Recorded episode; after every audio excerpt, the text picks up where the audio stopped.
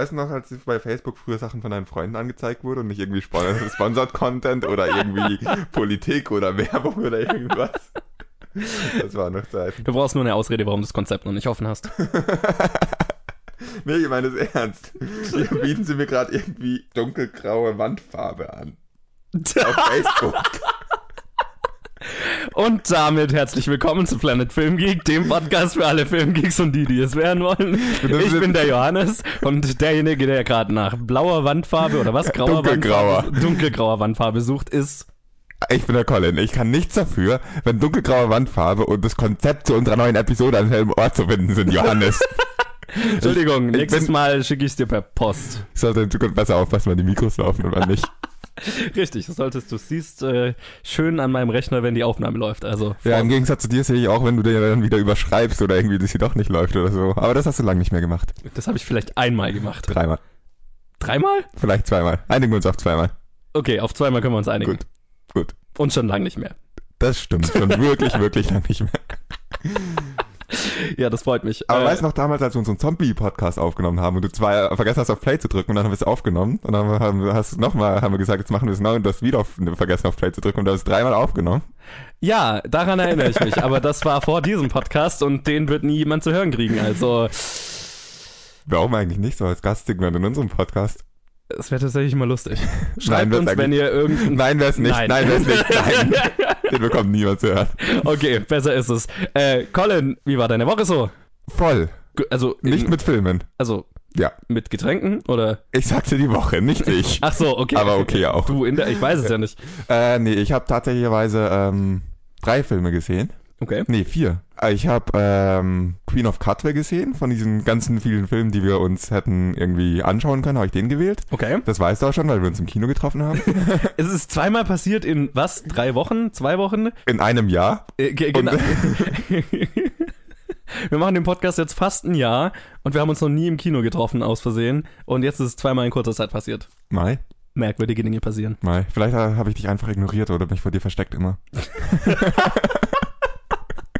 Okay, das ist ein lustiges Bild in meinem Kopf. Aber gut, mach weiter.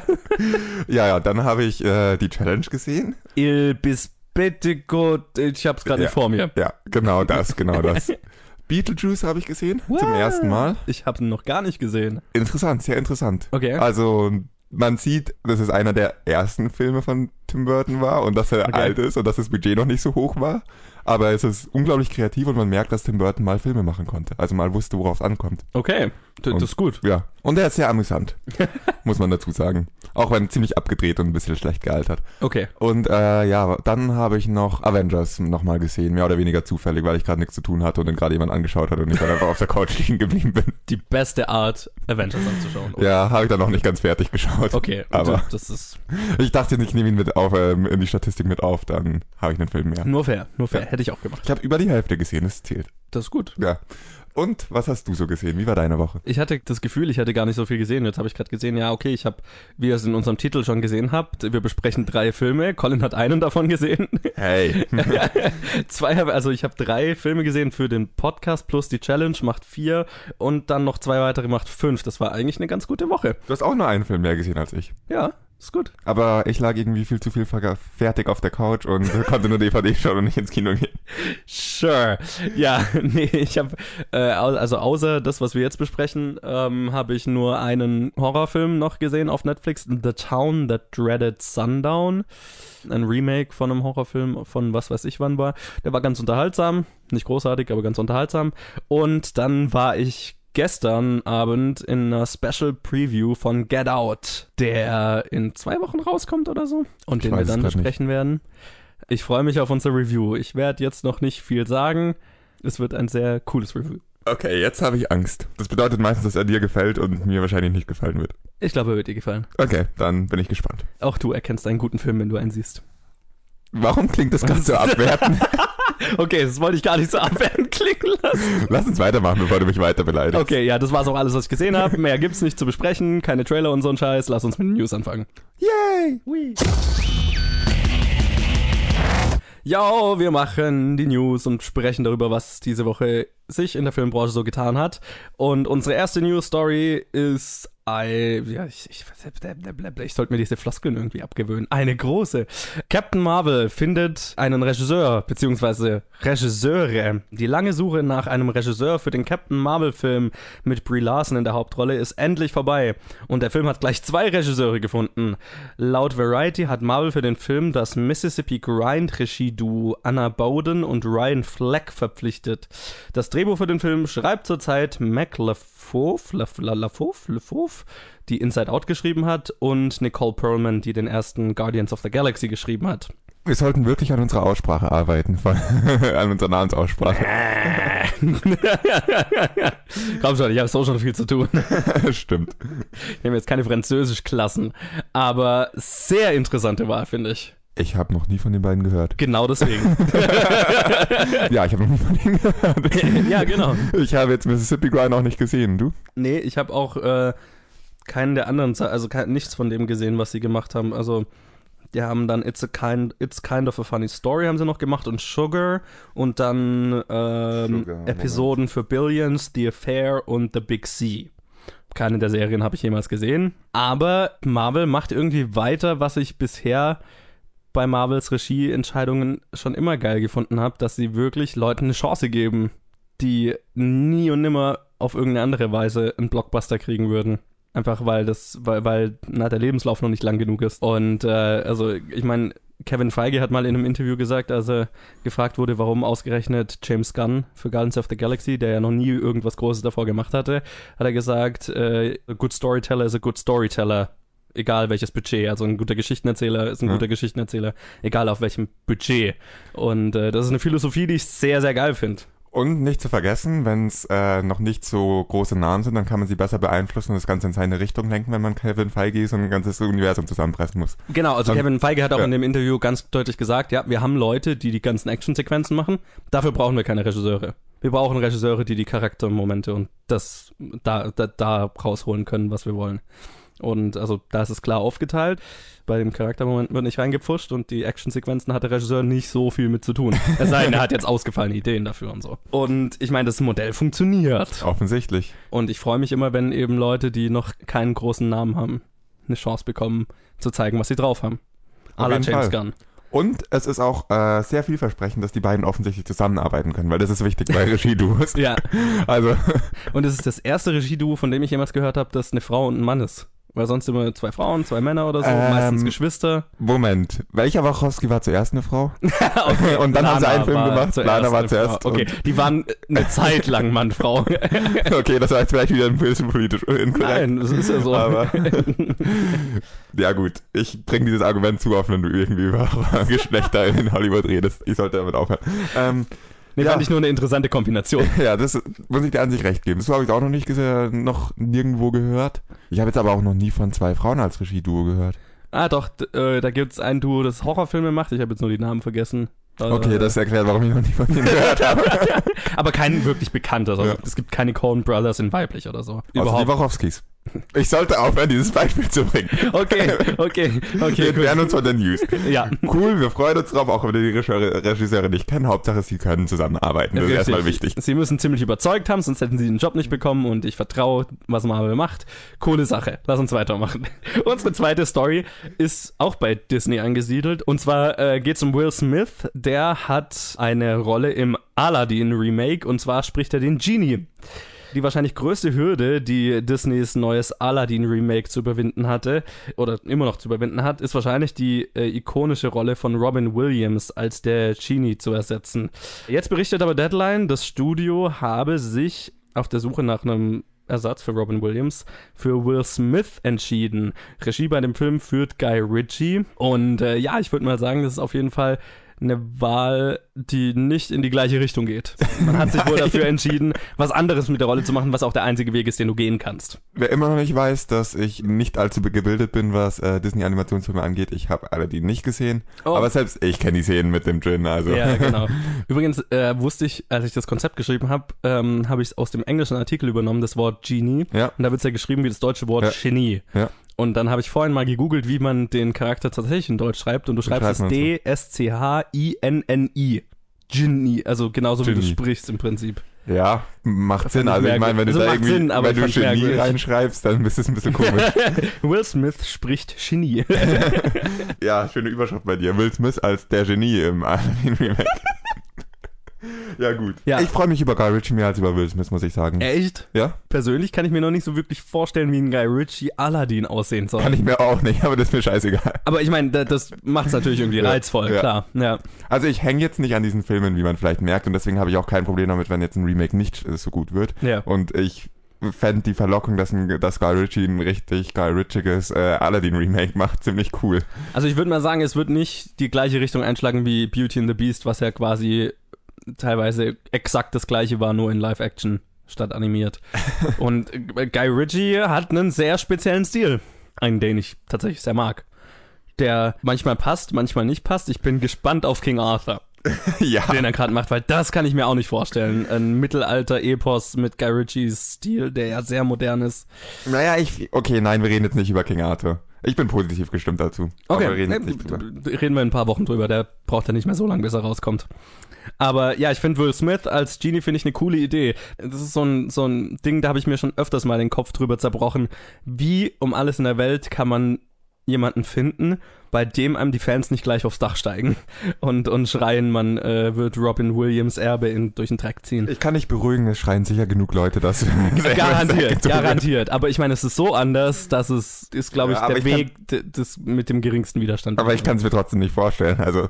Okay. Aber es, mei, Guy Ritchie für Regie, insofern kann ich mir eh da gar nichts vorstellen. Insofern warte ich einfach, was da rauskommt. Ja, absolut. Das ist wie mit allem. Aber ich bin auf jeden Fall gespannt darauf. Dann würde ich sagen, machen wir weiter, oder?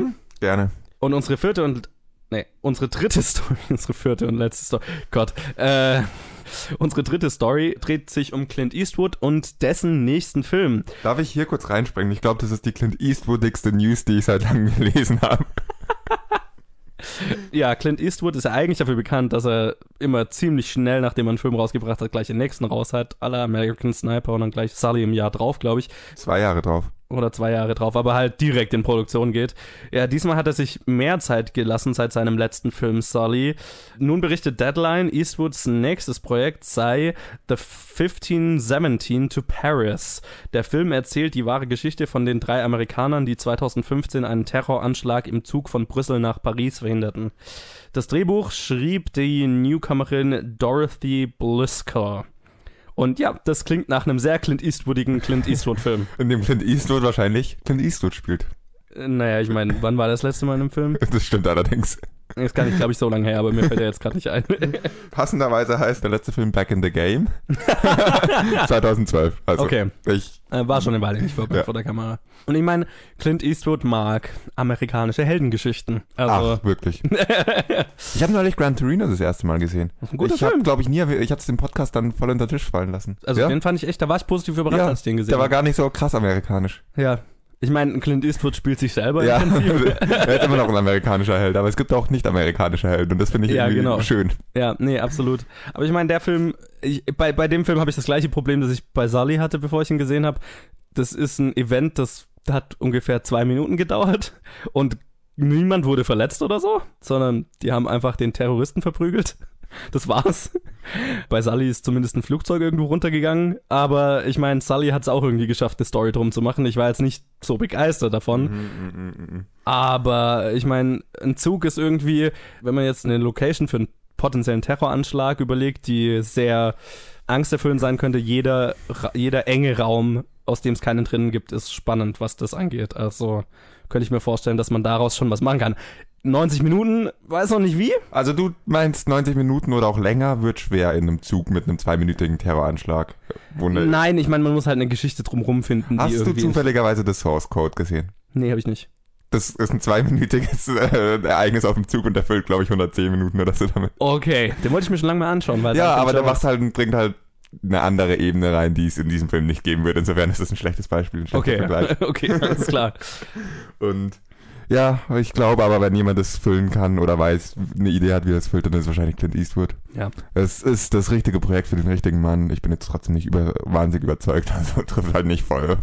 Ein bisschen dezent an meinem Geschmack vorbei. Ja, ich meine, können, können, also, können schon interessant sein, aber ich meine so, man muss nicht aus, ja, egal. Also, wenn man eine interessante Geschichte drumherum findet, sure. Ja, lass uns mit unserer letzten Story weitermachen. Bitte. Unsere letzte Story dürfte dir sehr gut gefallen, weil es dreht sich um deine bestimmt am meisten gewünschte Reihe von Sequels, nämlich die Avatar-Sequels, haben endlich Release-Daten bekommen. Und zwar alle. Ja, für alle, die James Camerons Ankündigung von vier Avatar-Sequels nie Glauben schenken wollten, gibt's jetzt etwas Handfestes zur Orientierung. 20th Century Fox gab die Release-Daten für alle vier Filme bekannt. Demnach kommt das erste Sequel, Avatar 2, am 18. Dezember 2020 in die Kinos, Avatar 3 dann 2021, Avatar 4 2024 und Avatar 5 2025. Da wäre doch so ein schönes Schema drin gewesen, äh, gewesen. Hätte man zwei und drei auch noch zwei Jahre hinten geschoben. Aber egal, das mal beiseite. Warum denkst du, dass das mal, also, ich bin mir nicht sicher, was du, äh, worauf du abzielst, wenn du sagst, das ist meine Lieblings-Sequels-Reihe. Keine Ahnung, hatten wir da nicht schon mal drüber geredet? Ich weiß es nicht, ob es im Podcast war. Es scheint tatsächlich zu passieren. Ich meine, der erste sollte ja, glaube ich, sogar letztes Jahr schon rauskommen, ursprünglich. Und dann wurde er verschoben auf dieses Jahr und dann wurde noch weiter verschoben. Ich meine, Irgendwie hat man das schon mitgekriegt, dass der nicht rausgekommen ist. Ja. Ich meine, James Cameron lässt sich ordentlich Zeit damit. Aber wenn es einer kann, dann ist es James Cameron. Und ich meine, anscheinend scheint ja jetzt die Produktion zumindest mal angefangen zu haben oder so weit zu sein, dass man sagen kann, hey, da und da werden wir eventuell fertig. Ich gehe davon aus, dass manche dieser Daten sich noch verschieben werden. Interessant finde ich, dass zwischen drei und vier so eine riesige Lücke ist. Da macht er Urlaub. Da hat er schon angekündigt. Da muss Das ist der nächste Titanic-Tauchgang oder so. Ja, ich meine, James Cameron macht ja eh nur sehr selten Filme. Der hat ja eh immer, keine Ahnung, fünf, sechs, sieben, acht Jahre zwischen Filmen. Und wenn er dann einen Film raushaut, dann ist es einer der erfolgreichsten Filme aller Zeiten. So kann man es eigentlich zusammenfassen, ja. Ja, Vor allem seine späteren so. Filme. Seine letzten Filme sind doch die zwei erfolgreichsten Filme aller Zeiten. Oder hat er zwischen, dazwischen nochmal irgendwas gemacht? Wenn du seine letzten Naja, gut, zwei also- Kinofilme meinst. genau, seine letzten zwei Kinofilme waren Avatar und Titanic. Dazwischen hat er Dokus gemacht und Fernsehsachen und so. Aber seine letzten zwei Kinofilme waren Avatar und Titanic. Und das sind die zwei erfolgreichsten Filme aller Zeiten. Also ich meine, wenn du das geleistet hast, Ja, und äh, wenn man dann weiter zurückschaut, das ist jetzt auch, wird auch nicht so viel schlechter. True Lies, Terminator 2. Aliens. Also, Aber äh, wir fassen es zusammen. Seit 1991 hat er vier große Filme, also vier Sp- Kinospielfilme gemacht und irgendwie hat er, lebt er davon. ja, äh, offensichtlich sehr gut sogar. Also, Jetzt mal die andere Frage. Brauchen wir Avatar-Sequels? Wahrscheinlich das, worauf du abgezielt hast mit deinem Kommentar. ich habe nichts dagegen, ein Avatar-Sequel zu haben. Ich meine, ich mag den ersten. Es gibt so ein bisschen so ein Backlash, oh, das ist nur Dances with Wolves, aber halt mit blauen Menschen und so weiter. Ist super unoriginell, ist es. Die Story habe ich schon hundertmal gesehen, aber ich fand es war sehr gut gemacht. Und ich hatte sehr viel Spaß mit dem Film und visuell ist es halt bahnbrechend gewesen damals. Ja, ich behaupte, dass es deswegen einer der erfolgreichsten Filme aller Zeiten ist, weil er den richtigen Zeitpunkt erwischt hat, um 3D Genau. zu machen. Ja, Ich meine, wäre der, wär der jetzt rausgekommen oder wäre der damals zwei Jahre früher in 2D rausgekommen, wäre es ein nicht unerfolgreicher Film, ja, aber nicht nicht 2,5 Milliarden oder was auch immer er gemacht hat, was nie wieder ein Film einholen wird. Also Avatar 2 bis 5 werden auch, glaube ich, nicht so viel Geld machen. Never. Aber ich, Vielleicht zusammengezählt. mich interessiert es tatsächlich, was Avatar 2 machen wird, weil ich meine, es braucht schon Eier zu sagen, wir machen vier weitere Sequels, ohne Ja. dass man einen zweiten rausgebracht hat und gesehen hat, ob Leute überhaupt noch was davon sehen wollen. Fantastic Beast and to Find. ja, genau, oder die Transformers-Filme oder was weiß ich. Ja. Also, das ist sowas, was ich nie mag, wenn man das macht. Und sowas wie den ersten kannst du nicht nochmal rekreieren. Eine interessante Neuerung wäre diesmal eine originelle Story. Dann fände Genau. ich es okay. Also, Ich meine, er hat jetzt irgendwie, was, zehn Jahre damit verbracht, den zu schreiben? Ja. Fünf, sechs, sieben Jahre, keine Ahnung. Also ich mu- muss sagen, dass mir die Welt gefällt. So Ja. als Welt, in der man Handlung spielen könnte. Absolut. Und wenn die Handlung gut ist, dann schaue ich mir gerne ein paar weitere Avatar-Filme an. Da sage ich jetzt nicht, es ist kein, worauf du wahrscheinlich abgezielt hast, dass ich mich gleich aufreg, weil unnötige Sequels zehn Jahre später, die nur zum Geld einnehmen gemacht sind. Stört mich hier nicht, wenn die Story gut ist. ja. Wenn. Das ist ein großes Wenn. Ja. Wenn es wenn es wirklich nur so, hey, wir schauen, was wir aus diesem Franchise jetzt raus. Das ist ja nicht mal ein Franchise. Wir schauen jetzt, was wir hier an Geld rausdrücken können und der Film ist dementsprechend. Dann rege ich mich drüber auf. Aber momentan kann ich es nicht sagen. Und die Ja. Welt gefällt mir. Vielleicht ist es ja eine gute Story. Dann sehe ich Genau. auch gern vier gute Stories. Absolut, stimme ich dir absolut zu. Und ich bin noch sehr gespannt drauf, was für eine technische Neuerung James Cameron mit den nächsten Avatar-Filmen irgendwie einführen wird oder was Hat für er- Pionierarbeit damit leisten Hat wird. er eigentlich jeden Film ohne technische Pionierarbeit geleistet? Hat er nicht. Ohne Scheiß. Deswegen, ich bin gespannt drauf. Aber vorsichtig optimistisch. Vielleicht ist die Neuerung ja eine gute Story. Das wäre ja auch mal cool. Wer weiß. Cool, aber das waren die News diese Woche. Yay! Whee! Machen wir weiter mit Filmen. Yay! Wir sind leicht zu begeistern, kann das sein? Ja, wir, und das klang gerade so. Lass uns weiter mit dem machen, worüber unser Podcast eigentlich ist. Ey, das- so meinte ich es nicht. Es geht um Filme und alles, was damit zu tun hat. Und Film-News hat mit Filmen zu tun, wie der Name, äh, wie der Teil Film im Wort Film-News schon sagt. Ist richtig. D- das hast du eloquent Unnötig Da- kompliziert zusammengefasst. gestellt. Ja, lass uns mit der Challenge anfangen. Bitte, mein Vater ist inzwischen wirklich fast leer. Ja, meins auch fast. Warum hast du keine vier mitgebracht? Weil wir normalerweise nicht mal einen trinken mehr im Podcast, weil wir viel mehr reden und viel weniger trinken. Was ist Okay. heute falsch? Aber an dieser Stelle muss ich auch Colin hier offiziell im Podcast bedanken, dass er Cider mitgebracht hat. Vielen Nachdem ich die letzten paar Episoden immer dein getrunken habe. Das ist richtig. ich bin dann nächste Woche wieder dran. Ja, und die Challenge diese Woche kam von Nadja. Danke Nadja dafür. Und es war der letzte Film auf der Liste, die sie uns geschickt hat. Wenn du neue schicken möchtest, hau raus. Ja, also äh, sie hat uns auf Twitter geschrieben, ob wir, äh, wir sollen erstmal den schauen, ob wir dann überhaupt noch Challenges von ihr haben wollen. Und äh, ich würde mal sagen, also ich will auf jeden Fall weitere Challenges. Same hier. Das waren auf jeden Fall mit, mit Abstand die verrücktesten und das mag ich. Wobei der Film war fast langweilig normal. Der, der Film, genau, ich habe was viel Verrückteres erwartet, aber lass uns erstmal sagen, was wir überhaupt geschaut haben. Für alle noch nicht regelmäßigen oder noch nicht so lange Zuhörer unserem Podcast, wir haben schon zwei Filme von Nadia besprochen. Das ist einerseits Müllers Büro, ein sehr absurdes österreichisches Musical und Adele hat noch nicht zu Abend gegessen. Ein Film, der, wo eine, wie, wie haben wir es zusammengefasst? Wo Mit- Batman gegen eine Fle ein tschechischer Batman gegen eine fleischfressende Pflanze kämpft. An einem Punkt in dem Film, ja. Ja. Also, Also, das waren wahrscheinlich die zwei absurdesten Filme, die ich seit langem gesehen habe. Und das Richtig. in einem Segment, wo ihr uns lauter absurde Filme gebt, ist Genau. eine Leistung. Gut gemacht, Nadja. absolut. Also dieser Film war ein italienischer Film, das hatten wir auch noch nie, und heißt Il Bispetico Domato, der gezähmte Widerspenstige, The Taming of the Scoundrel in anderen Sprachen. Und äh, die Regisseure waren Castellano und Pippolo. So wollen sie zumindest genannt werden. Das könnte das italienischste Re- Regisseur-Duo jemals sein. da. Aber okay, ja, und es geht auf jeden Fall um einen grummeligen Farmer, der eine Überraschung über, äh, erlebt, als plötzlich eine schöne Frau mit ihrem Auto eine Panne direkt vor seinem Hof hat und quasi instant mit ihm schlafen will. Das könnte fast eine Bad-Movie-Synopsis sein. Danke, ich habe mir nicht viel Mühe gegeben. Man müsste dazu erwähnen, dass dieser Typ irgendwie keinen Bock auf Frauen hat. Ja, genau. Also jetzt nicht irgendwie homosexuell ist, sondern einfach nur kein Interesse hat und einfach so Was alleine erklärt leben wird, warum eigentlich? Nee, zwischendurch dachte ich mir, wird jetzt angedeutet, dass er homosexuell ist, aber er hat Ja. halt einfach kein Interesse an Gesellschaft generell. Er, Ja. er möchte einfach, Ja, ge- genau, ja. also grummelig ist vielleicht untertrieben, er möchte einfach alleine sein. ja. Ich meine, er ist sehr gut zu seinen Angestellten Ja, er ist und sehr beliebt bei denen, aber der Rest hasst ihn.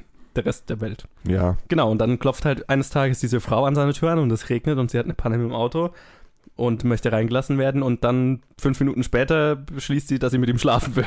ja, So weil ungefähr. sie so eine unglaublich schöne Frau ist und alles sie immer haben wollte und sie immer ausgesucht hat, wen sie ablehnt und wen nicht. Und zum ersten Mal gab es einen Typen, der sie nicht haben wollte und das war dann D- ihr Ehrgeiz geweckt. So, so ihre so, so ungefähr, ja, genau. Ich fand es ein bisschen unangenehm, den Film zu schauen, aus 2017 Perspektive, so als Mann, weil die gesamte Comedy in dem Film darauf basiert, dass der Typ die Frau wie Dreck behandelt. Ich fand, ich verstehe, was du meinst. Ich fand es daher okay, dass er, weil er nicht die Frau wie Dreck behandelt, sondern, also doch tut er, weil er alle wie Dreck behandelt. Okay, da ist keine, keine Ahnung, bin ich vielleicht auch inzwischen einfach überempfindlich oder unsere Generation ist da vielleicht ein bisschen überempfindlich, aber ich fand's interessant. um es mal so zu sagen. Keine Ahnung. Es kann nur Ich sagen, verstehe, was mir du dabei meinst, ging. aber die Frau war jetzt auch kein Unschuldslamm, um es mal so auszudrücken, und Nö, war nö, nö, dementsprechend auch eine, hat eine sehr klischeehafte Rolle gespielt und ist jetzt auch nicht sonderlich nett, so als Person würde ich behaupten. Nein, nein. Aber ja, gut. Also, so viel dazu. Ähm, Eigentlich gibt es keinen netten Hauptcharakter in dem Film. nö. Sind eigentlich alle ziemlich beschissen. Ja. Die Haushälterin vielleicht. Ja. Die war noch die coolste. Also ich schließe daraus, du hattest nicht so viel Spaß mit dem Film. Schon auf eine gewisse Art und Weise. Wenn gleich ich es immer unangenehm fand. Macht das Sinn? Ein bisschen, ja. Ich verstehe, wie das vor 20 Jahren, wann kam der raus? 30 Jahren oder so? Ich, ich verstehe, warum es lustig war oder warum man es heute auch noch lustig finden könnte, aber bei mir kam es immer so ein bisschen vor wie Witze, warum Frauen in die Küche gehören, so, ne? So, okay. Naja, das es ist ein bisschen Witz, anderes- aber es ist ist ein bisschen- irgendwie nicht richtig. Es ist ein bisschen ein anderes Level. Es hat nie das Niveau Frauen gehören in die Küche erreicht. Diese Ja. Frau ist eine, um es mal ganz politisch inkorrekt und vorsichtig, unvorsichtig auszudrücken, eine reiche Bitch, die noch nie in ihrem Leben irgendwie auch nur irgendwas geleistet oder getan hat und einfach nur davon lebt, dass äh, Männer ja alles finanzieren, weil sie so gut aussieht. ja, klar, klar. Also- auch, ja. Das war eher so, der Humor war eher daraus, ähm, ja. Man könnte es, man könnte es so hindrehen, dass der Typ einfach nicht nur an Aussehen, sondern am Charakter interessiert ist und plötzlich hat er das eine Moral. Oh, oh. Aber gut, das ist definitiv nicht die Aussage vom Film, das will ich auch nie behaupten. Nein, das ist nicht die Aussage vom Film. Ich muss dir widersprechen, ich hatte ziemlich viel Spaß mit dem Film. Okay. Er, er schwankt definitiv. Er hat wirklich amüsante Szenen und er hat Szenen, wo ich mich ein bisschen für den Film geschämt habe. Ja. Ganz speziell die Basketballszene. Oh Gott. Die war einfach, sobald er diese Basketballhalle läuft, bis zum Ende des Films, ab da ist er eigentlich Also ich meine, Bullshit. Sorry, der, Nadja, der Film beginnt schon damit, dass er mit Raben spricht. Also Ja. der Film macht ja ziemlich früh klar, okay, der Typ ist Gott im Prinzip, ne? So, Ja. der Typ kann alles. Ist, der ist nicht mal James Bond. James Bond ist ein Scheiß dagegen. Aber die Basketballszene hat es ein bisschen übertrieben. Ja, die Basketballszene haben wir einfach, die war einfach auch zu trashig und zu scheiße gemacht und irgendwie. Ja, genau. Aber egal, Basketball mal beiseite. Ich fand den Film großteils sehr witzig. Er hatte Szenen, die ein bisschen irgendwie, wo das Niveau ein bisschen tief gesungen ist, wo es ein bisschen vielleicht einfach der Humor zu alt war, wo irgendwas anders nicht gestimmt hat. Aber viele der Szenen, die meisten fand ich wirklich witzig und haben mich amüsiert. Es ist halt so ein Humor, der daraus entsteht, wenn deine Hauptcharakter allesamt Arschlöcher sind Ja. und Leute, mit denen du dich nicht wirklich verbindest. Aber es war witzig. Problem hatte ich mit dem Film damit, dass er in seinen Charakteren nicht konsequent war. Dass äh, die Charakter so hingedreht wurden, wie es gerade die Comedy oder wie es der Plot benötigt hat. Gut, der Plot wurde so hingedreht, wie es die Comedy benötigt hat. Aber dann wurde auch noch die Charakter nach dem Plot und manchmal auch nur pur nach der Comedy hingedreht. Und das sind unlogische Charakterzüge gewesen. Meistens war es dann tatsächlich, wenn einer von denen mal was Nettes gemacht hat, hat es einfach nicht gepasst. Ich fand es so ein bisschen merkwürdig, weil der ganze Film dreht sich ja am Ende darum, dass sie ihm beibringt, was Liebe ist und dann am Ende kommen sie zusammen so, ne? So ein bisschen, sie, sie wärmt sein grummeliges Herz. So, Und das ist währenddessen eine eiskalte Bitch, weil sie ihrem Verlobten vorlügt, lügt, dass sie irgendwo das auch. Und, aber diese Charakterentwicklung von ihm passiert in den letzten zwei Minuten oder so. Die passiert ohne Ansage, dann plötzlich spielt er Basketball und dann ist er ein anderer Mensch. Genau. Also du hast eigentlich den gesamten Film über keine Charakterentwicklung. genau, diese Momente, die dann anders waren, die haben keinen Bogen gespannt, sondern die haben das einfach, die wirken einfach daneben falsch Ja. aus dem Kontext gerissen. Aber gut, jetzt haben wir, habe ich mich ein bisschen viel drüber aufgeregt. Ich möchte abschließend nochmal sagen, dass ich den Humor wirklich super fand. Ich mag Humor, der entsteht, wenn ein Filmcharakter Arschlöcher zueinander sind. Weiß nicht, vielleicht bin ich deswegen ein schlechter Mensch, aber ich halt, konnte mich furchtbar amüsieren über viele der asozialen Sprüche, die er rausgehauen hat, aber auch über viele der asozialen Sachen, die sie gemacht hat. Ja. Nee, also ich, ich muss an der Stelle auch nochmal sagen, trotzdem, obwohl ich es oft sehr unangenehm fand, einfach aus moralischer Sicht oder so, keine Ahnung, ich hatte schon immer wieder stellenweise Spaß mit dem Film. Es ist ein bisschen, kommt mir gerade wie Fail-Videos auf YouTube anschauen. Eigentlich ist es Ja. moralisch inkorrekt, das lustig Eig- zu finden, eig- aber genau. es ist irgendwie verdammt witzig. Das ist kein beschissener Vergleich, richtig, ja, genau. Und, und ich meine, der hatte auch wirklich, finde ich, starke, starke, lustige Momente, wo beide irgendwie sich ebenbürtig waren. Zum Beispiel gibt es eine Szene, wo sie sich mit Sachen bewerfen Ja. die ganze Zeit und ein ganzes Zimmer zertrashen. Aber und das, da sind sie irgendwie ebenbürtig. Und das, solche, mit solchen Szenen hatte ich sehr viel Spaß, aber nicht unbedingt direkt meins, sage ich jetzt mal. Okay. Was nicht heißen soll, Nadja, dass du uns nicht mehr weirden Scheiß aufgeben solltest, weil ich mag weirden Scheiß. Also ja, würde ich normalerweise auch unterschreiben. Trotzdem von diesen zwei sehr weirden Sachen und dieser normal weirden Sache, die du uns gegeben hast, mochte ich diesen Film am meisten. Echt? Ja. Okay. Der, Ich mochte ihn am wenigsten. okay, weil mir hat einfach der Humor voll getaugt. Ich weiß, dass die anderen eigentlich bessere Filme waren, oder? Okay, Müllers Büro ist eigentlich auch nur witzig, weil das so weird ist und das ist eigentlich Ja, auch also nicht gut. Meiner, mein Lieblings war vielleicht, äh, ich weiß es nicht, Ja, aber egal. Es ist schwer, die sind alles unterschiedlich weird. Aber gerne weitere weirde Filme. Ich bin gespannt, was noch so kommt. Und ein bisschen Angst habe ich davor auch. Äh, Sowohl, ja genau, same here. An dieser Stelle auch nochmal an alle anderen Zuhörer der Aufruf. Ähm, unsere Liste ist inzwischen sehr, sehr knapp. Also wir können definitiv Nachschub gebrauchen. Schreibt uns eure Filme, die ihr, von denen ihr denkt, die müssten wir mal gesehen haben und von denen ihr wollt, dass wir sie sehen und bereden, egal was es ist. Kann gut sein, kann schlecht sein, kann auch, ja, nee, es muss was sein. Irgendwas, es sollte ein Film sein. ja. genau. Doku würde ich vielleicht auch mal eine Ausnahme machen, aber da muss einen guten Grund für geben. Ansonsten schreibt uns das auf Facebook und Twitter und dann freue ich mich drauf, noch mehr weirden Scheiß zu besprechen. Das klingt alles so falsch. Ihr könnt uns auch ganz normale Filme schicken. Filme, die, vielleicht kann es auch ein ganz normaler Film sein, der ein bisschen ein kleineres Release in Deutschland hatte und wir haben es ignoriert. Und Ja, vor ein paar Wochen, möglich, vor ein paar möglich. Monaten. Und ihr könnt Alles, sagen, was unseren filmischen Horizont erweitert. ja. Oder auch was wir schon längst gesehen haben. Ihr könnt uns auch einen Klassiker geben und wenn ihr ein Review drüber hören wollt unbedingt, dann könnt ihr es auch Äh, machen. Sure, auch möglich. Macht, Aber was ihr wollt. um das alles kurz zu halten, schreibt uns, was ihr wollt, dass wir ansehen. Punkt. Das ist eigentlich das ganze Ding. Aber ansonsten, danke Nadja für die Challenge und wir kündigen mal noch kurz an, was wir nächste Woche schauen. Die nächste Challenge kommt nämlich von Franzi und ist, jetzt habe ich vergessen, ach genau, Christiane F., Wir Kinder vom Bahnhof Zoo. Ein ziemlicher Klassiker des deutschen Films, würde ich mal sagen. Das habe ich auch gehört, dass es das ist. Ich habe trotzdem von diesem Film noch nie gehört. Okay, zu, zu unserer Verteidigung. Ich habe von dem Film schon mal gehört. Ich meine auch schon mal irgendwas davon gesehen zu haben. Ich habe die Bernd Eichinger Biografie gelesen, deswegen weiß ich viel über den Film. Aber ich muss zu meiner Schande auch sagen, dass ich diesen Klassiker noch nie gesehen habe. Und deswegen nutzen wir jetzt diese Woche, um diesen Film zu schauen und Lücken in unserem Filmwissen zu stopfen, sozusagen. Und werden den dann nächste Woche besprechen mit einem Special Guest, den wir nicht ankündigen werden. Die Spannung steigt. Weißt du, was ich faszinierend finde? Wir sind ein deutscher Filmpodcast und wir besprechen das erste Mal jetzt eine deutsche Challenge, kann das sein? Ja. Oder? Wir hatten noch nie einen deutschen Film. Ja, Müllers Büro, mh, österreicherisch. Okay, das war jetzt ziemlich falsch, dieser Kommentar. Also, ihr könnt uns auch gerne deutsche Filme schicken, weil Ja, dafür, dass ich, aus Deu dass ich aus Deutschland bin, habe ich extrem wenig deutsche Filme gesehen. und ihr könnt euch sicher sein, dass mit den meisten deutschen Filmen ihr Johannes recht gut quälen könnt. Auch richtig. Aber okay, lass uns die Challenge beenden. Bitte, bevor wir uns alles für uns noch schlimmer machen. Yo, dann machen wir weiter mit dem Kino der Woche und quatschen über Filme, Yo! die teilweise letzte Woche rauskamen, einen sogar vorletzte Woche.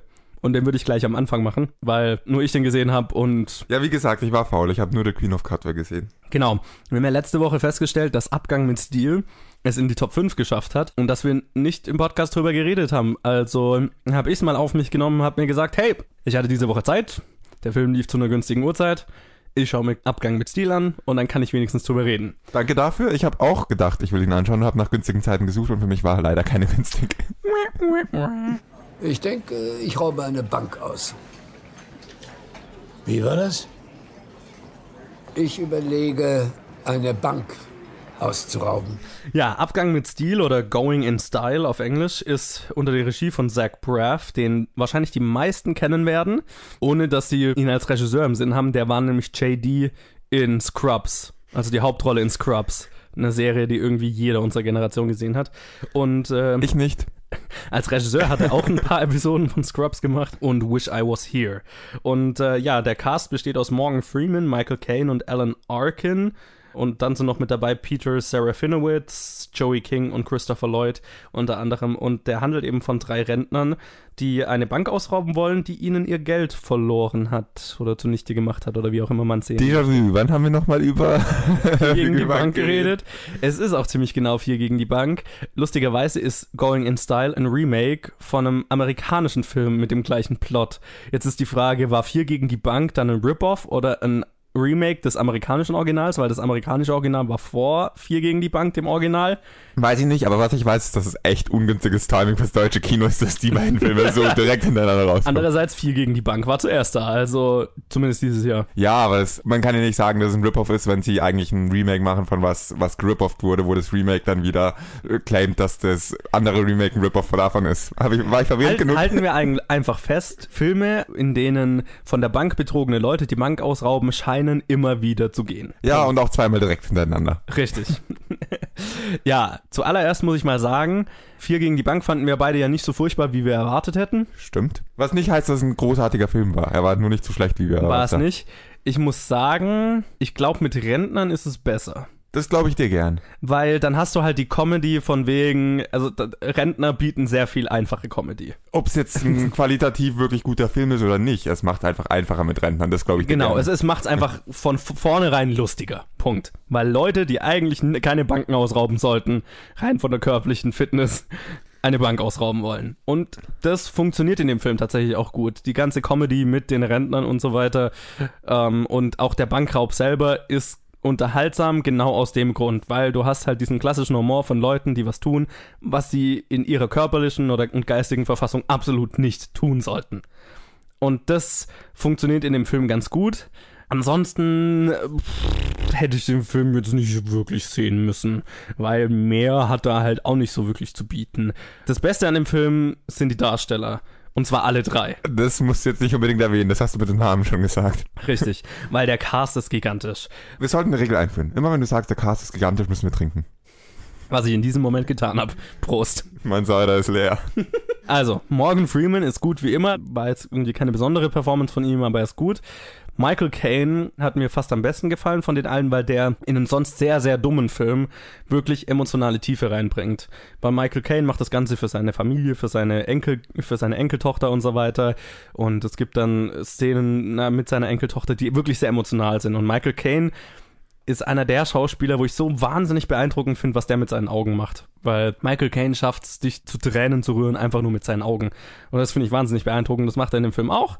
Alan Arkin ist der, der die meiste Comedy liefert. Und das macht er auch wirklich gut als ein wirklich grummeligerer, sarkastischerer, älterer Kerl. Und die alle zusammen haben eine wirklich gute Chemie und offensichtlich Spaß an der Sache, an dem, was sie tun. Und das fand ich cool. Der Rest vom Film ist sehr, sehr seicht und sehr Überraschung. so seicht hätte ich jetzt nicht erwartet. Das ist sehr fluffy, es ist sehr safe erzählt, sag ich jetzt mal. Du hast diese ganzen Familienmomente und so weiter, die du erwartest. Du hast in der Bank hast du den Bankangestellten, äh, Angestellten, der ein Vollidiot ist und völlig over the top Trottel spielt quasi, den du irgendwie erwartest. Und du hast das Ende, das sehr, ja, seicht ist einfach sehr langweilig fast schon dadurch. Ich meine, es ist so ein süßer, amerikanischer, seichter, kleiner Familienfilm und ich glaube, wenn man mit Kindern reingeht, dann finden die es witzig. Lustigerweise bestand mein gesamtes Kinopublikum meistens aus, hauptsächlich aus Rentnern und ich glaube, die hatten auch ganz viel Spaß damit, aber es ist halt jetzt auch nichts irgendwie Besonderes. Also es ist kein Film, den man gesehen haben muss. Irgendwie habe ich da auch echt nichts anderes erwartet von dem Review. Mm, Ja, das, äh, ja.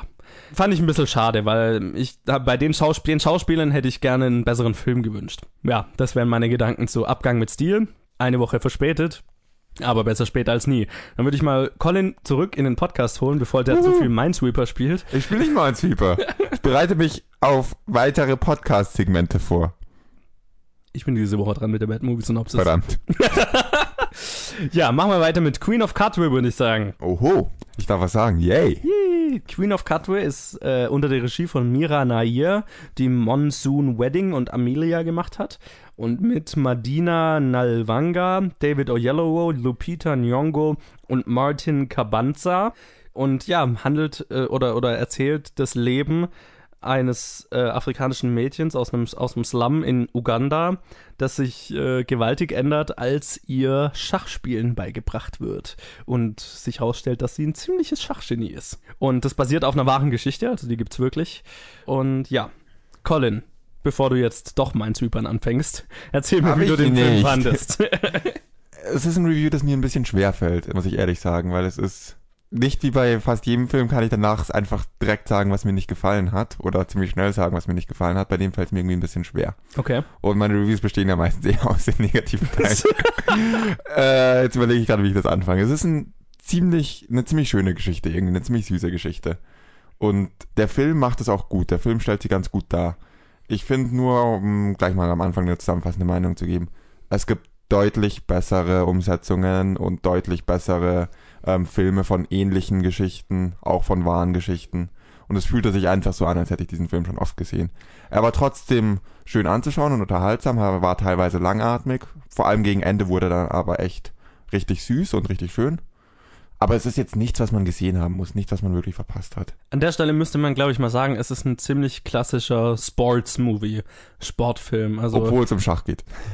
ja, zählt als Sport. Aber ich meine, er hat so diese gleiche Struktur wie jeder andere Sportfilm, wo du ein Team hast oder einen Sportler, der was Bestimmtes erreichen möchte. Es tut mir immer seelisch weh, wenn du hier Schachsport nennst. Denksport. Egal, das ist eine Diskussion, die wir jetzt nicht hier im Podcast führen. Nein. Sorry an alle Schachfans. Ich, ich spiele selber sehr gerne Schach. Nicht gut, aber gerne. Aber Sport hat für mich was mit körperlicher Betätigung zu tun. Okay, aber ich glaube, wir können, sind uns einig, von der Struktur her ist es ziemlich klassisch die Sportfilmformel. Das stimmt. Und da die meisten wahren Geschichten irgendwie Sportfilme sind, wenn man sich mal so überlegt. ja, Sport- oder Kriegsfilme. Ja. und vor allem innerhalb des, der wahren Sportgeschichten es nicht so viel Variation gibt, außer welche Sportart oder welche Spiele in dem Fall. Ja. Ein kleiner Twist ist halt noch, dass es statt das jamaikanische Bob-Team oder der ähm, englische Skispringer ist es halt jetzt ein ugandisches Mädel, das in den Slums aufwächst. Und das bringt eine doch recht interessante Perspektive rein. ja. weil du dann zusätzlich diese klassischen Sportformeln noch hast, äh, einfach diesen alltäglichen Überlebenskampf hast. Ja. Und das macht's durchaus teilweise abwechslungsreich. Ohne wäre dieser Film, glaube ich, echt nicht sonderlich spannend gewesen. Aber mit ist es relativ abwechslungsreich. Trotzdem muss ich dazu sagen, dass es bessere Filme gibt, um Slum-Überlebenskämpfe zu sehen und bessere Filme gibt, um sportwahre Geschichtenfilme zu sehen. Das Ganze kann man zusammenbringen, dann kommt es dabei raus. Ist ein süßer kleiner Film, kann man sich gerne mal anschauen, wenn man zu viel Zeit hat oder wenn man sich wirklich für solche Filme interessiert, wenn der Trailer einen richtig anspricht. Man kann jetzt dem Film nicht wirklich was Konkretes vorwerfen, oder ich jedenfalls nicht.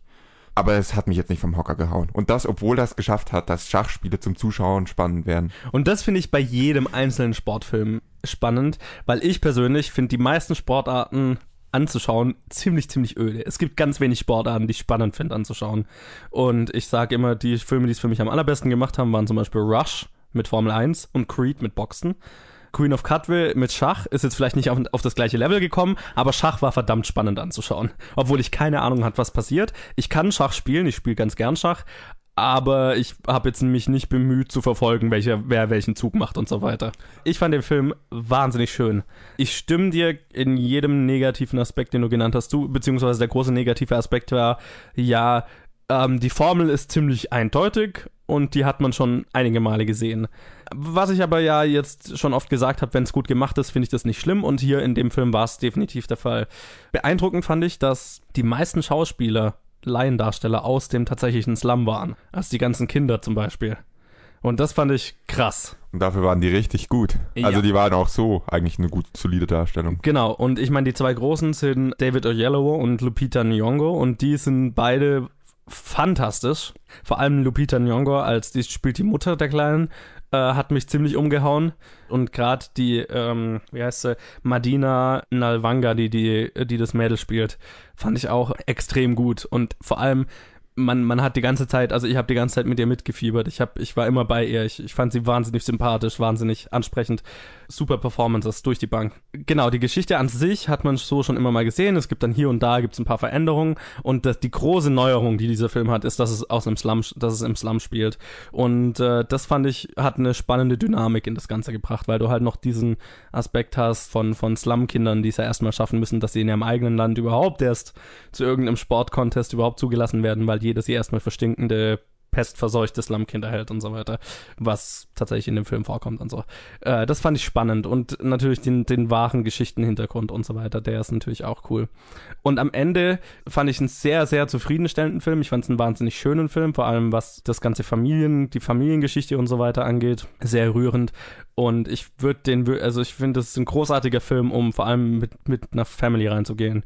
Ich würde den Film wirklich sehr hoch empfehlen. Ich bin überrascht. Also ich kann dir nicht widersprechen, es ist durchaus ein schöner Film, aber ich Ja. bin überrascht, dass du so begeistert warst davon. Nee, also, Also- ich, ich bin nicht so anfällig, glaube ich, für, wenn ich eine Formel von einem Film erkenne. Ja, also der Film schafft es durchaus einzubewegen. Auch äh, da möchte ich jetzt nicht das Arschloch sein, das sagt, ha, ich habe den Film vorhergesehen können, deswegen mag ich ihn nicht. Er war sehr vorhersehbar, aber um ihn weiter zu empfehlen, war er mir vor allem hauptsächlich im ersten Akt und auch im zweiten Akt äh, teilweise einfach zu langatmig. Okay. Zu, zu viele Szenen, wo ich mir dachte, get on with it. Und Also ja, er hatte auch für mich ein, zwei Stellen, wo er sich gezogen hat, aber nichts, was mich jetzt groß gestört hätte. Ja, also das war auf jeden Fall Queen of Cutwell. Und dann habe ich noch einen Film gesehen, der wahrscheinlich der relevanteste Film oder der größte Film diese Woche war, der rauskam. Und das ist The Founder. Ich weiß, was Sie denken. Wie um alles in der Welt konnte ein abgehalfterter 52-jähriger Vertreter für Milchshake-Mixer ein Fastfood-Imperium mit 1600 Restaurants und einem Jahreseinkommen von 700 Millionen Dollar aufbauen? Ein Wort. Beharrlichkeit. Und der ist unter der Regie von John Lee Hancock, der Saving Mr. Banks und Blindside gemacht hat. Und ist mit Michael Keaton, Nick Offerman, John Carroll Lynch, Linda Cardellini, BJ Novak, Laura Dern und Patrick Wilson, um nur ein paar zu nennen. Also es sind ziemlich viele sehr bekannte Schauspieler im Film. Und immer wieder hatte ich so Momente, wo ich gedacht habe, hey, cool, den kenne ich. Und der ist nur in einer kleinen Rolle und so. Fand ich beeindruckend. Ja, und der erzählt die Geschichte über Ray Kroc, der äh, McDonalds zu dem gemacht hat, was es heute ist, auf Kosten der ursprünglichen Gründer, den McDonalds-Brüdern. Also, ich habe es ja letztes Mal schon gesagt, es ist so ein bisschen Social Network mit Burgern und einem Burger-Franchise und es ist ziemlich genau das. Der Film ist auch auf einer wahren Begebenheit, eben gerade wie, wie Queen of Cardware auch, also haben wir irgendwie eine gute Woche dafür. Und äh, ich muss schon mal sagen, ich war ziemlich begeistert von dem Film und war überrascht, dass er nur so mittelmäßige Reviews meistens bekommen hat. Für mich hat der Film richtig, richtig gut funktioniert. Und das hat ganz, ganz viel mit Michael Keaton als Hauptdarsteller zu tun, als Ray Kroc, ähm, der einen Charakter spielt, der einerseits ein Business-Genie ist, was ich immer spannend finde in Filmen. Also ich liebe Filme über Business und Unternehmertum und so weiter. Und Ray Kroc, also deswegen mag ich Social Network auch so. Und Ray Kroc ist ein sehr, sehr berühmtes Beispiel dafür. Ein Business-Genie, das aber im, im Laufe seit der, seines Handelns irgendwann so eine Schwelle überschreitet, wo es nicht mehr okay ist, was er macht, ne? Und wo am Ende Leute, also die zwei, die ursprünglich die Idee hatten, die McDonalds-Brüder wirklich auf der Strecke bleiben und verlieren und zwar großflächig. Und das, was McDonalds damals halt so erfolgreich gemacht hat, war dieses Schnellkonzept, dass du bestellt hast und innerhalb von 30 Sekunden hast du dein Essen bekommen. Das war die große Neuerung. Also die haben Fast Food erfunden. Und das haben die halt gemacht, da, dadurch, dass die ihre Küche, in der sie die Burger gemacht haben, extrem durchgetaktet haben. Und halt ein System mit ihren Mitarbeitern entwickelt haben, das wahnsinnig perfekt getaktet war. Und Ray Kroc hat halt, ist zu denen hingegangen und hat gesagt, warum macht ihr kein Franchise draus? Das ist so die Geschichte. Und er hat das dann mit denen gemacht. Und am Ende war das auch die möglich die Art und Weise, wie er dann die McDonalds-Brüder aus dem Unternehmen gedrückt hat. Arschloch. Stück für Stück. Arschloch. Ja, Was für genau. Arschloch. Und das ist, das ist das Faszinierende an diesem Film. Ist Ray Kroc ein Genie, ein Arschloch? Kann man nicht beides gleichzeitig sein? Ich Genau. glaube, es gibt ziemlich viele, und die ist, beides gleichzeitig beides hat er einen Fehler gemacht. Und das ist das Faszinierende, was dieser Film macht. Diese Charakterstudie von Ray Kroc. Einem Genie und Wahnsinn in einer Person. Und ich finde sowas wahnsinnig spannend. Also den Aufstieg und den Fall sozusagen oder den moralischen Fall von einer Person. Und das ist auch irgendwie, ah, also Ray Kroc ist ein sehr, sehr interessanter Charakter. Und das ist, was diesen Film so faszinierend macht. Und vor allem, weil Michael Keaton Ray Kroc spielt. Michael Keaton ist ein fucking genialer Schauspieler. Ja, gut, dass der vor Birdman eigentlich komplett vergessen war. Ja, total. Und Birdman hat ihn so neu auf die, hat ihn so neu auf den Plan gerufen und jetzt sieht man ihn jedes Jahr in ein, zwei Filmen. Also Was immer noch einer der amüsantesten Sachen an Birdman ist, meiner Meinung nach, ist, dass Michael Keaton jemanden spielt, der ein, ähm, der ein Comeback braucht und dass Edward Norton jemanden spielt, der eine Diva Super, ja, und früher einen Superhelden genau gespielt auch. hat. Und Edward Norton eine Diva spielt. Also Genau. jemand, eine Diva am Set ist. Und das ist wirklich eine meiner Lieblingsrollen, die er jemals gespielt hat. Es ist ein sehr, sehr, sehr gut gemachter Film. Ich weiß nicht wirklich, was ich an dem Film kritisieren soll, aber ich bin auch ein großer Fan von dieser Art von Film. Ich kann ihn nur sehr, sehr stark empfehlen und vor allem Leute, die sich gerade für, für, für solche, für diese Art von Film interessieren, für businessorientierte Filme, für Charakterstudien von Genies und so. Jeder, der The Social Network geil fand. Es ist nicht so gut wie The Social Network, aber das ist David Fincher. Das sollte man auch nicht erwarten. Aber das ist ein sehr solider, sehr gut gemachter Film und mit einer ex fucking exzellenten Performance von Michael Keaton. Also, von mir eine große Empfehlung. Und jetzt hätte ich gerne einen Cheeseburger. Ich hätte gerne noch einen Cider. Das auch. Beides. Aber leider, nein, ich werde jetzt nicht zum McDonalds gehen und einen Cheeseburger für dich holen. Und der Rewe hat schon zu, also werde ich auch keinen Cider holen. Wir machen jetzt die nächste Review. Oh, warte, es gibt keine mehr. Wir machen jetzt weiter mit dem nächsten Segment. Moment, soll ich jetzt vorlesen? Was? Was? Moment, jetzt bin ich aus dem Konzept. Muss ich mal Wir was machen machen? jetzt das Boxoffice. Okay, ich übernehme das. Nee, ich, ich fühle mich geehrt, dass du mir diese hohe, schwere Aufgabe zutraust, das Boxoffice vorzulesen. Naja, ich meine, du hast gewonnen diese Woche mit deiner Vorhersage, also. Das sage ich schon ein paar Mal und ich durfte es trotzdem noch nie vorlesen. Okay, möchtest du es vorlesen? Auf Platz 1 in seiner zweiten Woche Fast and Furious 8 mit 5,4 Millionen. Auf Platz 2 in seiner vierten Woche The Boss Baby mit 1,6 Millionen. Auf Platz 3 in seiner sechsten Woche Beauty and the Beast mit 1,4 Millionen. Auf Platz 4 in der dritten Woche Die Schlümpfe mit 1,3 Millionen. Und auf Platz 5 mit einem sehr stilvollen Abgang aus den Top 5 in seiner zweiten Woche Abgang mit Stil 700.000. Ich hatte mehr Applaus erwartet, aber okay. Sorry, ich habe nur zwei Hände. Okay. Ich weiß nicht, was ich jetzt erwartet habe, aber gut. Ja, soweit die Top 5. Ja, an dieser Stelle noch, du hast gewonnen mit drei von fünf richtigen, weil ich Conny und Co. überschätzt habe. Uh, ich habe meinem Instinkt zum Glück vertraut und Conny und Co. trotz diverser Hin und Her, Hin und Hers ist kein korrektes Wort, aber trotz diverser Hin und Hers nicht in die Top 5 gesetzt. Ja, Du vertraust Till Schweiger so unglaublich viel, dass du wurdest, Okay, du okay, wurdest, okay. Johannes, du wurdest von Till Schweiger enttäuscht. again. ähm, ja, an dieser Stelle noch ein paar Fakten zu den einzelnen Zahlen, die du gerade vorgelesen hast. Fast and Furious äh, hatte letzte Woche 10,1 Millionen, also fällt ein bisschen weniger als 50 Prozent. Normal. Normaler Abfall. Nichts anderes hatten wir erwartet. An dieser Stelle noch erwähnt, international in seiner zweiten Woche hat Fast and Furious inzwischen 908 Millionen Dollar Halt die Klappe. eingespielt. 908 Millionen. Die sind in der dritten Woche über eine Milliarde. Das ist ziemlich deprimierend. Das ist vor allem fucking durchgeknallt Und ziemlich deprimierend. und ziemlich deprimierend. Und weißt du, wo ein großer Teil dieses, dieses Ergebnisses herkommt? Lass mich raten. China. Richtig. In China hat er inzwischen 193 Millionen gemacht. Warum wundern wir uns nicht? 193 Millionen. Ey Leute, ey China, 193. China, was ist falsch mit euch? Allein, dass irgendwie, was war es, Transformers 4 oder Transformers 5 plötzlich irgendwie ein Drittel davon in China gespielt hat und Ja. nur, noch Chinesisch geredet wurde.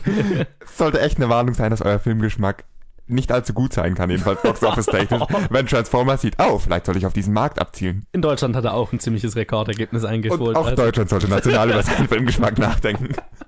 Eigentlich sollten wir global manchmal über unseren Filmgeschmack d- nachdenken. Das ist, glaube ich, die richtige Aussage. Beauty and the Beast an der Stelle hatte letzte Woche 2,1 Millionen, fällt auf 1,4 Millionen und fällt damit an Boss Baby vorbei. Das hat mich gerade fast aus dem Konzept geschmissen vorher, als ich es gelesen habe, mit meiner Genau. dramatischen Stimme. Das ist auch, was wir beide falsch Ja, vorher gesagt Das hatten. kann ich nicht kommen sehen. Weil Boss Baby hatte letzte Woche 1,8 Millionen, fällt also nur 200.000. Das ist krass wenig. Waren diese Woche noch Ferien oder letzte Woche? Ja, letzte Woche waren noch Ferien. Ja, letzte Woche war noch Ferien. Okay, das erklärt das. Aber Beauty and the Beast wäre auch ein Film, in den man mit Kindern reingeht. Ja, das ist Oder richtig. die auch Jugendliche anschauen. Aber der war halt einfach schon zu lange im Kino wahrscheinlich. Ja, die Schlümpfe ähm, hatten letzte Woche 1,4 Millionen, hatten diese Woche 1,3 Millionen, haben den gleichen Effekt, den Boss Baby auch hatte, fallen 100.000. Und Abgang mit Stil hatte letzte Woche 930.000, diese Woche 700.000, fällt auch relativ wenig ab, ist aber in der Preisspanne, also in dem Ergebnisbereich auch jetzt nicht so ungewöhnlich. Und äh, Conny und Co. hat nicht mal 700.000 geschafft. Hey, gratuliere, ihr habt national über euren Filmgeschmack nachgedacht. Ja, wahrscheinlich ist äh, Boss Baby der bessere Ja. Film, denke ich mal. Sollten wir mit der Vorschau auf nächste Woche oder auf Ja. diese Woche weiter. Mach das doch mal. Dann kann ich weiter nach dem Abschlusszitat suchen. Nee, du redest jetzt nämlich über den Film, der diese Woche rauskommt. Das ist nämlich ein Oh ja, stimmt, da war ja was. Also ich meine, wir hatten jetzt Fast and Furious, aber ansonsten war ziemlich Tose Hose und Fast and Furious war jetzt auch nicht irgendwie der, also war schon gigantisch, aber war, hat uns jetzt nicht so vom Hocker gehauen. aber endlich kommt ein Film raus, auf den ich mich wirklich schon seit langem freue. Auf den ich sehr, sehr, sehr gespannt bin. Nämlich Guardians of the Galaxy Volume 2. Ich freue mich auf diesen Film, seit die erste Ankündigung für den ersten rauskam. Okay, ja, ich vielleicht, seit ich den ersten gesehen habe, weil ich keine Ahnung hatte, was zur Hölle Guardians of the Galaxy sind. Aber der erste war verdammt gut. Der zweite ist auch wieder unter der Regie von James Gunn, der außer dem ersten Guardians of the Galaxy vor allem für Indie-Filme wie Super oder Slither bekannt ist. Beide sehr unterhaltsame Filme. Und ist, äh, Achtung, trinken mit einem gigantischen Cast. Chris Pratt, Zoe Saldana, Dave Bautista, Vin Diesel, Bradley Cooper, Michael Rooker, Karen Gillan, Pom Clementiev, Clementiev, Clementiv, wie auch immer, Sylvester Stallone, Kurt Russell und Elizabeth Debicki, um die Hauptakteure mal zu nennen. Also das sind ja alles die Hauptdarsteller. und die Trailer durch die Bank fand ich alle fucking großartig, vor allem den letzten. Wann schauen wir eigentlich mal wieder einen Film, in dem Vin Diesel nicht drin ist? Wann haben wir mal wieder eine Vin Diesel-freie Episode? Okay, aber in diesem Film muss er zumindest nicht groß schauspielern, sondern sagt halt auf eine, mit, in einer sehr süßen Babystimme, I am Groot. Ja, das finde ich ziemlich geil, dass sie es machen. Und Vin Diesel hat ja auch äh, I am Groot in jeder einzelnen Sprache gesagt. Also wenn man auf Deutsch Ich bin Groot hört, dann ist es Vin Diesel selber, der es vertont. Das könnte Vin Diesels beste Schauspielerleistung sein. Unter Umständen, wobei er in Fast 8 auch nicht so scheiße war. Aber gut. Also ich, ich, ich freue mich riesig, riesig auf den Film. Ich bin ein gigantischer Fan des ersten Films. Ist vielleicht mein Lieblings-Marvel-Film. Also es ist definitiv einer der besten, auch einer der lustigsten und kreativsten auf jeden Fall. Gut, es ist ein, es ist ein Marvel-Film, er ist irgendwo immer noch Klischee durchzogen, aber er hat vielleicht nicht ganz die gleiche Klischee-Story, die jeder andere hat, sondern Ja. sie hat, sie hat sie ein bisschen unterschwelliger. Bei Guardians of the Galaxy fand ich es interessant. Ich habe den auf Englisch und auf Deutsch gesehen. Ich glaube, wir haben ihn beide Mhm. Ja. zusammen auf Deutsch auch gesehen Ja. damals. Ich fand es interessant, wenn du ihn auf Englisch angeschaut hast, dann hatte er, ist er immer so an die Schwelle gekommen, wo es furchtbar klischeehaft werden könnte, aber ist immer auf der richtigen Seite noch geblieben, so für mich, weil die Charaktere so interessant waren und, und, und, und so Mhm. cool waren. Und auf Deutsch, mit der deutschen Übersetzung und den deutschen Synchronsprechern, ist er so oft über die Schwelle geschritten, wo es Also auf Deutsch extrem wirklich- klischeehaft wurde. Ja, wir schauen beide Filme lieber auf Englisch, aber es gibt wenig Filme, die ich wirklich, wo ich, wo ich sage, in Englisch ist es ein guter Film und in Deutsch ist es ein, kein guter Film. Ja, ich tue das selten, weil ich möchte jetzt nicht immer so preachy sein, aber da wirklich wirklich jedem empfehlen, den Film nur auf Englisch zu sehen. Und damit bist du auch ein Filmsnob. Gratuliere. Kaching! Achievement unlocked. Filmsnob-Status erreicht. Es tut mir leid, das zu sagen, aber den hattest du auch schon vorher mal erreicht. Ja, das ist richtig. Kein Scheiß. Den haben wir, glaube ich, alle schon mal erreicht. Ja, deswegen machen wir einen fucking Film-Podcast. Stimmt. Weil wir irgendwas falsch, wenn wir es nicht machen würden. Okay, wir, ich glaube, wir müssen jetzt nicht nochmal fünf Minuten drüber reden, wie begeistert wir von. Ich möchte auch noch hinzufügen, weil ich habe das noch nicht so oft gesagt wie du, dass ich verdammt begeistert bin und mich auf diesen Film freue. Okay, gut, ich glaube, jetzt haben wir es beide oft genug Ich gesagt. freue mich übrigens auf diesen Film, ich bin echt begeistert. Weißt du, auf welchen Film ich mich besonders freue?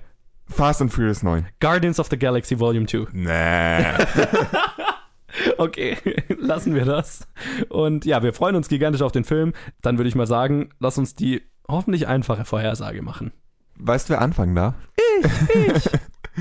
Also sage ich mal eine ziemlich einfache Vorhersage. Auf Platz 1 Guardians of the Galaxy Volume 2. Auf Platz 2 Fast and Furious. Auf Platz 3 The Boss Baby. Auf Platz 4 Beauty and the Beast. Auf Platz 5 Die Schlümpfe. Jetzt frage ich mal ganz blöd, gibt es noch irgendwelche Honorable Mentions, die du nicht genannt hast und vergessen hast? Oder irgendwas, was ich auf Platz 5 setzen kann? Ja, wie lieb, dass du mich dran erinnerst, dass ich noch was vergessen habe zu sagen. Es gibt nämlich zwei Filme, die ich tatsächlich noch erwähnen wollte, die noch rauskommen. Und das ist einmal Happy Burnout.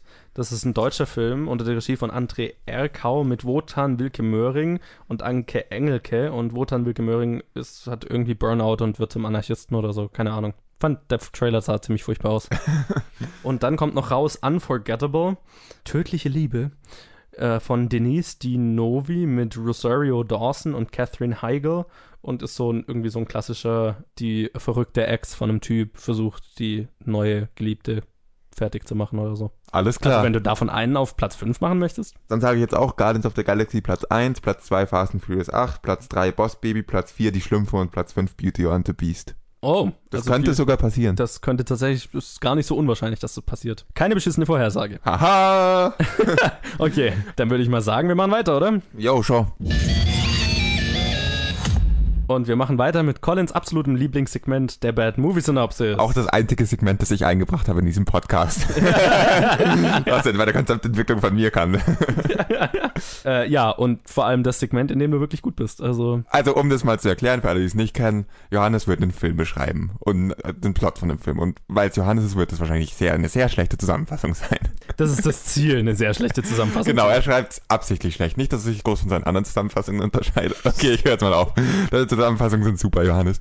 Aber er hat jetzt absichtlich eine schlechte geschrieben und ich muss trotzdem erraten, welcher Film es ist und darf dabei Ja-Nein-Fragen stellen, hab drei Minuten Zeit. Let's go. D das sind die Regeln. Ja, let's go. Okay, die Zeit läuft, äh, sobald ich aufgehört habe zu lesen. Ein Alkoholiker beschließt, nach einem traumatischen Erlebnis sein Leben zu ändern. Das könnte so ungefähr jeder Film sein. okay, in den letzten zehn Jahren. Ja. Spielt auf der Erde. Ja. In der Gegenwart. Ja. Nochmal die Zusammenfassung. Ein Alkoholiker beschließt, nach einem traumatischen Erlebnis sein Leben zu ändern. Hat das traumatische Le äh, Ereignis irgendwas mit Alkohol zu tun? Nö. Okay, das ist doch schon mal gut zu wissen. Stirbt bei dem traumatischen Ereignis irgendjemand? Fuck, nicht, dass den ich Film, wüsste. Ich hab den Film, wie heißt, fuck, ich bin zu kurz davor schon. ähm, Nicht, dass ich wüsste, nee. Aber es könnte auch gut sein. Sully. Nö. Verdammt! War der Alkoholiker? nee, nee, Flight. Du meinst Flight. Flight. Flight meinte ich ja. Nee, könnte darauf auch zutreffen, aber nee, ist nicht. ist es nicht. Flight. Und Nee. außerdem ist da wer gestorben, stimmt. ja, genau. Und ich glaube, der beschließt er sein Leben zu ändern, endet er sein Leben? Ja, am Weiß Ende, ich gar nicht mehr. er wird ehrlich. Okay, zum, zumindest, ja. Ah, Nein, das, die Veränderung im Leben ist drastischer. Ein Alkoholiker. Ähm, fuck. Spielt in, ist es ein amerikanischer Film? Ja. Ist es ein Animationsfilm? Nein, Okay. Ähm, letzten zehn Jahre war für irgendeinen Oscar nominiert. nein, Ähm, Spielst in den USA? Ja. Ähm, in Los Angeles? Ich sag mal nein. Okay. Das Also nein, der. Großteil des Films spielt definitiv nicht in Los Okay, Angeles. m- männlicher Alkoholiker? Ja. Ähm, über 40? M- Zwischen, Ja, okay, ja, so zwischen, um- sagen wir mal, den 30 und Dreh. 50. Ja, genau, ja. Das auf jeden Fall. Gut. Fuck, fuck, fuck, fuck, fuck. Fuck, die ist schwer. Die gibt so keinen Anhaltspunkt. Das ist das Ziel.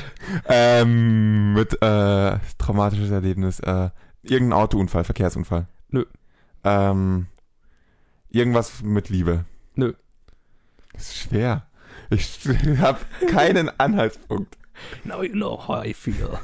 Ja, meine haben meistens irgendwo einen Anhaltspunkt versteckt. Ja, also, mein, die ist ziemlich fies. Sehr fies. Nochmal die Zusammenfassung. Ein Alkoholiker beschließt nach einem traumatischen Erlebnis sein Leben zu ändern. Ist es ein Superheldenfilm? Äh, ein X-Men-Film? Nö. Äh, Komm schon. Ein Marvel-Film. Ja. Komm schon. Fuck, woran hänge ich gerade? 30 Sekunden. Ah, das Komm ist, schon, das ist jetzt so einfach. Ja, das ist gerade peinlich. Ähm, Iron Man. Natürlich. Fuck. Dude, weißt du, wie viele Leute da sterben bei dem dramatischen Ereignis? Ich, ich habe gerade überlegt, mir, mir ist kein direkter, also ist ja ein terroristischer, also er wird ja von Terroristen entführt, aber Der bringt die ganzen Terroristen um. na, er bringt die ja um am Schluss, ja, aber bei dem, als die ihn entführen, nicht direkt, oder? Ja, wenn er ausbricht schon. Na, wenn er ausbricht, aber Ja. das ist nicht das traumatische Ereignis, sondern das traumatische Ereignis der Entführung. Und da war ich mir nicht mehr sicher, ob da Leute sterben. Krass. Dass ich da so lange gebraucht habe. Und dann, und dann fand ich, äh, keine Ahnung, das war so, kennst du das, wenn du- wenn es dann total blank wird? Ja. Und ich musste wirklich so durchgehen, Marvel-Filme, Marvel-Filme. Avengers-Filme, wer kommt davor, wer ist Alkoholiker? Dann, Du hast mich gerade gefragt, kennst du das? Es geht mir jedes Mal so. du hattest noch 15 Sekunden übrig. gut, immerhin habe ich es noch geschafft. Das wäre sonst ein bisschen peinlich gewesen. Schon ein bisschen. Aber ich habe es geschafft noch. Du hast es ich noch geschafft. Also, hey, Keine Niederlage. du, es, ist kein, es ist keine Zacke aus deiner Krone gebrochen, aber ich bin glücklich, weil du es nicht direkt rausgeschrien hast. Und es war vielleicht auch ein bisschen für euch Zuhörer spannender. ja, da, das, ist Das behaupte generell auch nicht ich, scheiße. Jetzt behaupte ich mal, dass ich das deswegen absichtlich gemacht habe und die ganze Zeit wusste, dass es Man ist. Okay, bevor Colin jetzt noch zu größenwahnsinnig wird, bringen wir das Ganze mal zu Ende. Tun wir das. Ja, damit geht auch Episode 44, 44 von diesem Podcast äh, Planet Film Geek, äh, ja, Name hier einfügen, äh, zu Ende. Gott, ich muss ins Bett. Ähm, ja, wie immer, wenn ihr mit uns in Kontakt treten wollt, uns eure Challenges geben wollt, gebt uns Challenges. Wie gesagt, wir sind ziemlich äh, an der Grenze. Also immer mehr davon. Und uns eure Meinung zu den Filmen sagen wollt oder uns generell sagen wollt, Verbesserungen und so weiter. Mich würde zum Beispiel mal interessieren, was ist euer Lieblingssegment dieses Podcasts und auf welches Segment könntet ihr verzichten? Das würde mich mal interessieren. Oh, hast du eine Umstrukturierung vor? Nö, ich habe keine vor, aber mich würde es interessieren, so ganz generell mal. Was hören die Leute gern und was nicht? Ey, so Feedback wäre nicht schlecht. Wir sollten vor unserer nächsten Episode einen obligatorischen Feedbackbogen. Einen Feedbackbogen posten und schickt ihn dann per, dann per Post. Genau. Aber ihr könnt uns auch, auch ganz einfach schreiben, nämlich Ja. Auf Facebook, auf unserer Facebook-Seite unter Planet Film Geek und auf Twitter at Planet Film Geek oder wenn ihr es mir persönlich sagen wollt, damit Collins nicht zu sehen kriegt, schreibt mir at Movie Schmidt auf Twitter. so könnt ihr mir zum Beispiel Bad Movie Synopsis schicken. Oh, willst du jetzt? okay. Just saying. Ja, wenn ihr meint, ihr habt eine, auf die ich nicht komme, schickt sie Johannes. Ähm, Genau. Er wird vielleicht ein bisschen prüfen, ob es wahrscheinlich ist, dass ich den Film kenne oder Ja, nicht. das auf jeden Fall. Aber- Aber hey, ihr, ihr könnt auch mal Colin. Ich werde auf jeden Fall sagen, von wem die dann ist. Weil Okay. wenn ihr Colin herausfordern wollt, dann tut das. Aber ansonsten, äh, wo auch immer ihr uns hört, lasst uns mal ein Feedback da, einen Daumen hoch äh, und so weiter. Und das Wichtigste von allem, erzählt einem Freund davon. Das sowieso. Und das Schöne daran ist, wenn ihr uns ein Feedback da lasst, wir sind keine mega große Firma, wo das irgendwo in der Abteilung katalogisiert wird und euer Name dann für Spam-E-Mails verwendet wird, sondern wir machen dann was mit dem Feedback. Das ist richtig. Wir Wir schreiben auch zurück. Wir sind erstens das und wir sind zwei Leute und es müssen nicht erst 20 unterschiedliche Seiten zustimmen und bis dahin ist der nächste Vorschlag schon längst vergessen, sondern wir kommen dann noch dazu, etwas zu ändern, wenn wir wissen, was euch gefällt und was nicht. Und um ehrlich zu sein, ich habe keine Ahnung, was euch gefällt und was nicht. genau, deswegen kam ich gerade so drauf, Ja. weil ich habe keine Ahnung, hey, äh, ist die Bad Movie Synopsis überhaupt was, das Leute gerne hören? Ja, ist es Also- oder ist es nur für uns witzig? Genau. Warum hört ihr uns überhaupt? Das frage Genau, ich mich eh oft warum zur genug. Hölle hören uns Leute zu? Schreibt uns das. Das frage ich mich echt oft. Aber gut. Okay, aber ansonsten wär's das von mir. Colin, mach du fertig. Wir hören uns nächste Woche. Ciao. I'm not Colin. I am Groot.